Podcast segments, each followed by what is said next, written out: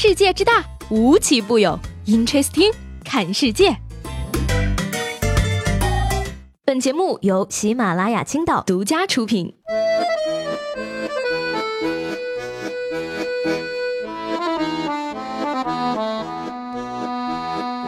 Hello，各位好，欢迎收听本期的 Interesting，我是七贝。最近呢，网上流行了一波2009和2019的十年对比图。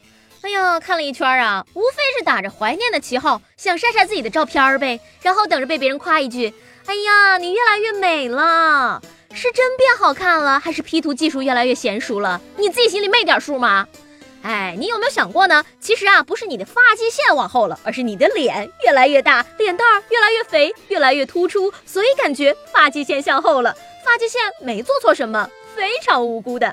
不过呢，假如生活盘了你啊，不要悲伤，不要心急，忧郁的日子里必须要镇静，相信吧，万物皆可盘，你可以盘回去呀。十年这时间呢，说长不长，说短也不短。那十年间的岁月呢，能改变很多东西，但是也可以留下很多东西，比如说爱。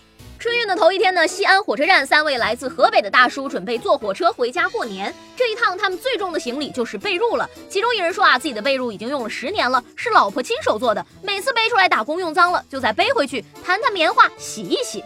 哎，谁说婚姻是爱情的坟墓了？看看人家这婚姻，那就是爱情的大棉被呀！希望各位不相信爱情的年轻人呢，都可以把上面这一段好好的再听一遍啊，阅读并且背诵全文。还是老一辈的爱情踏实。要我说呢，我们现在年轻人的爱情啊，都太经不起考验了。马上就要放假回家了，提醒各位男同胞们一句啊，回家相亲记得擦亮双眼，否则你的脱单之日就是失去兄弟之时。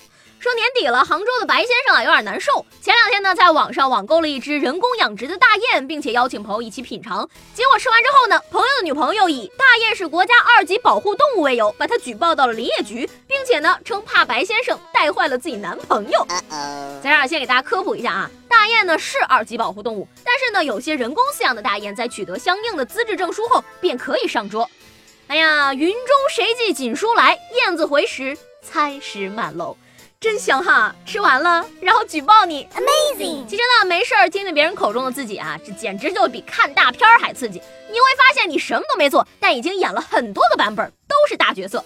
你比如说呢，有朋友就说了啊，永远不会忘记自己有次去聚会玩真心话大冒险的时候选了大冒险，结果呢，朋友们给的大冒险指令是让我回家。说一千道一万呢，还是得好好学习啊，凡事呢查查清楚再说，无人清白就算了，自己也跟人丢人，对吧？当然了，好好学习呢，也得看你学什么。该学的学，不该学的千万别看。说武汉呢，就有这么一个盗贼王某，按着影视剧的手法盗窃了六十万的黄金首饰，被抓的时候还在那研究黄金大劫案呢。哎呀，这年头盗贼都这么有上进心了哈，学渣们还有什么理由不努力了？不过呢，这位大兄弟也真是的啊，光看犯罪手法有什么用啊？你没看那些电视剧的大结局都是天网恢恢，疏而不漏吗？电影都是骗人的，我看了这么多年的柯南，我都不敢说我能杀人于无形，好吗？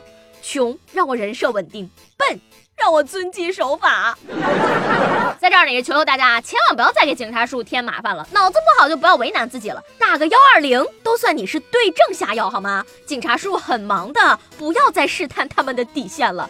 说前两天呢，安徽的一个女子报警，民警赶到之后呢，女子表示说啊，由于太阳太刺眼，导致自己突发眼疾，不能开车了，要警察叔叔开车送自己上班。哎呀妈，这种事儿到底要不要找警察，我不知道啊。但是我觉得你与其打电话报警，不如打电话给太阳，让他把亮度调低点，不就行了吗？警车是押犯人用的，送你去公司肯定不现实，但是送到拘留所是没问题的。不给警察叔叔添麻烦的是每个守法公民应尽的职责，主动替警察叔叔完成工作指标是每个犯罪分子应尽的职责。话说这儿呢，安全这事儿啊还得靠自己啊，千万别觉得呢自己拜了锦鲤就百毒不侵了，锦鲤。连自己都保不住呢。说前两天晚上呢，这个金利温高速丽水处呢，一辆拉着一车锦鲤的货车因为爆胎失控，在隧道内翻车了。那经初步核查呢，这辆车存在着严重超载的情况。哎，那边那几个产鱼的，我希望你们能注意点哈。这些锦鲤是你们随便拿铲子就能碰的吗？我们可都是用拜的呀。哎呀，可惜了哈，这一车锦鲤还不知道承载了多少的新年愿望，就这么死在了路上。不过我看旁边一直蹦跶那几条，生命力还挺顽强的，他们还可以再抢救一下。昨天节目中呢，问大家，你有没有那种明知道是错的还会去做的事情？荔枝说呢，明知道奶茶会让我更胖，还是执着的喝。史新言子说呢，明知道远嫁会很辛苦，当时还是嫁到了西安。关于另一半说呢，喜欢他吧，明知道他不会同意我，但我还是喜欢他。还有朋友说呢，这个知道学校不能带手机，还是带手机；知道上课不能玩手机，还是玩手机，然后就被收走了。